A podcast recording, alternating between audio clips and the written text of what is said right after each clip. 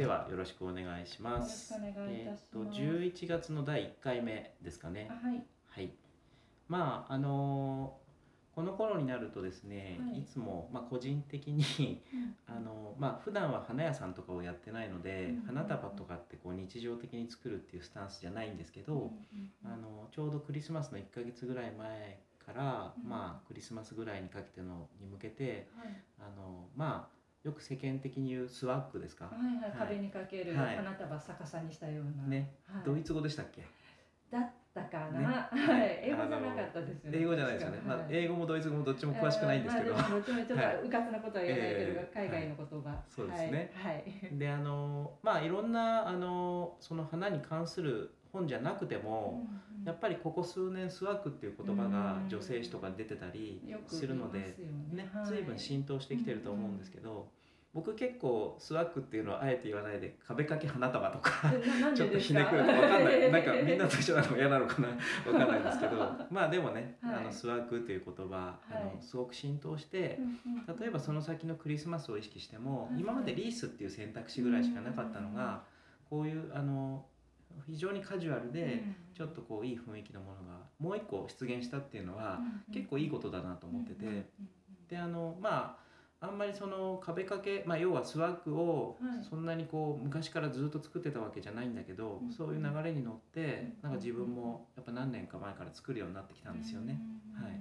やっぱそういうふうにしてみるとはい。結構その合わせ方とか組み方とか、あのその見る目線も変わってくるのでうん。ちょっと自分の中でも小さな発見があったりとかうん。いろいろ楽しいことはあったのでうん。まああのちょうどこの時期結構量を作っているっていうかそういうこともちょっとあったりしてはい。なので、まあ、前置き長くなりましたけどうん。今回はまあこういう壁掛け花花束ならぬスワッグですかね。はい。はい。えっと、この写真に使ってるのはそれで、えっとまあ、ユーカリが主なんですけど、はいはいはいこういうやつがユーカリで。あ細長い葉っぱですそうですね。あと,、えー、とこの少し茶色く顔が覗いてるのが、はい。はいはいまあオセアニア方面のオーストラリアとかの、うんうんうん。これちょっと名前後で調べますけど、ねえあのもの。花？花ですね。ドライフラワーみたいなあい。の、あ花なんですけど、うんうんなんだろう、まあ、こうバンクシャーみたいな感じっていうか、乾いてるんだけど、ちゃんととこう花の顔みたいのがあって、ややっぱあのオーストラリアにこうお家がある生徒さんがおっしゃってたんですけど、あの向こうで青春時代を過ごした時にやっぱりこういう花が花屋さんですごくいっぱい並んでたり、あのこう地面から生えてるのがうん結構こういうこうんうエキゾチックな花だったり、だだからま一目見てやっぱりちょっとこう普通の日本とかで見る花とはないなっていう花は大概あっちのものですようね。ん。はい。なんか形が変わってたり、うん、ちょっとたくましい感じそうね。な。んかゴビ砂漠とかでも生きていけるようなそう感じはしますよね。そういう感じなのかもしれないですけど、うんうんうんうん。ちょっとムーミン谷に生えてるようなねありそんなちょっと個性的なものがはいはい多いですよね。はい。でそういうちょっと花的なものと、うんうんえっ、とね小さく覗いてるのはねこれ、はい三月のユーカリの花かな？なんかうん確かそうだったと思います。まあいずれにしてもうんオセアニアうん尽くしみたいなところがあって、うんうんうんうんであとこの、えー、とノコギリみたいな葉っぱも、うんうんいい。えっ、と今名前が出てこないんですけど。シダっぽいあ感じ。のえっ、とねもうちょっとねはい。硬くて、はい。えー形状この写真で見ると確かにシダみたいなんですけど、うんななんだろう。もうもうちょっとこのぐらいのサイズでギザギザして。る、ああわかんないです。グラグラグレビリアだ。グレビリアっていう名前ですへね、えはい、やっぱり大体こうクリスマス前とかを割とよく見かけますね。あの、うん夏とかでもあるんですけど、うんうんあのなんかその時期に結構見つけるというか。うんうんうんで、えー、とあともう一個このイガイガしてるのははい。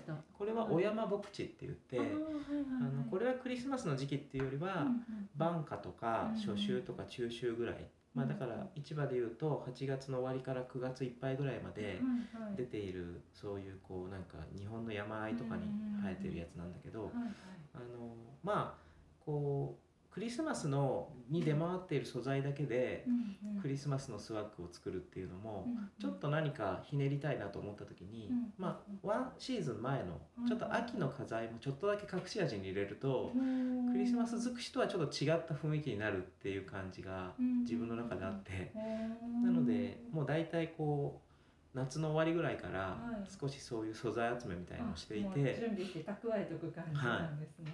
なのでうん。まあおおむねまあととはいえユーカリだって夏とかにもこう出てたり、最近はほらドライフラワー屋さんとかもあるから、ね。ね。あんまりクリスマスだからユーカリだとかそういうことではなくはなってきてるんだけど、あのなんとなくこう心持ち的にはうん。そういうクリスマス以外のシーズンのものをちょっとだけこう混ぜて、あの味を整えるっていうか。そういう料理方法がなんか自分は最近好きなんですね。なのでまあちょっとそういう秋の飾りがちょっとだけ。それとなんとなくクリスマスを意識したようなものをまあた束ねてっていう感じですかねこちらは。うん。はい。スワッグって、作る時って、うん。最初は生の状態から作った方がいいんですか、それとも花を乾かしてから作った方がいいんですか、どっちでもね、僕もね、はいあのミスタースワッグって言われるほどではないので 全然スワッグ初心者に近いんですけど、まあでもあのそれねどっちもありだと思います。うん。であのまずそのドライっていう素材のこう組み合わせで見せるっていうのもうん。もちろん王道としてあるんだけど、うんうんうん。今戸川さんがおっしゃったみたいに成果で組んでるのがだんだんこうドライに変わっていく、うん。どっちかというと僕もそっち好きですね。だんだんね、飾りながら変化していくっていうのは、そうそうそうそうそう。いいですよね。うんとなんとなくそういうこう、えー、とスパンを楽しむっていうか、うん。だから成果で組んだ時は、目線としては花瓶に飾るような水に使っていて、まあそのその目線で見てるんだけど、うん。だんだんこう後半になってそろそろ水から上げてそのパート2を楽しもうっていう時に水あの水から上げて今度は逆のこう要はうん。足元が上に来るわけなので、まあ、そこでもしかしたらちょっと組み直してもいいし、うん多少やっぱりこう見る目線が変わって。花あの花束で飾ってる時は例えばテーブルの上だったら少しこう斜め下でこうね例えば飾ってたとして。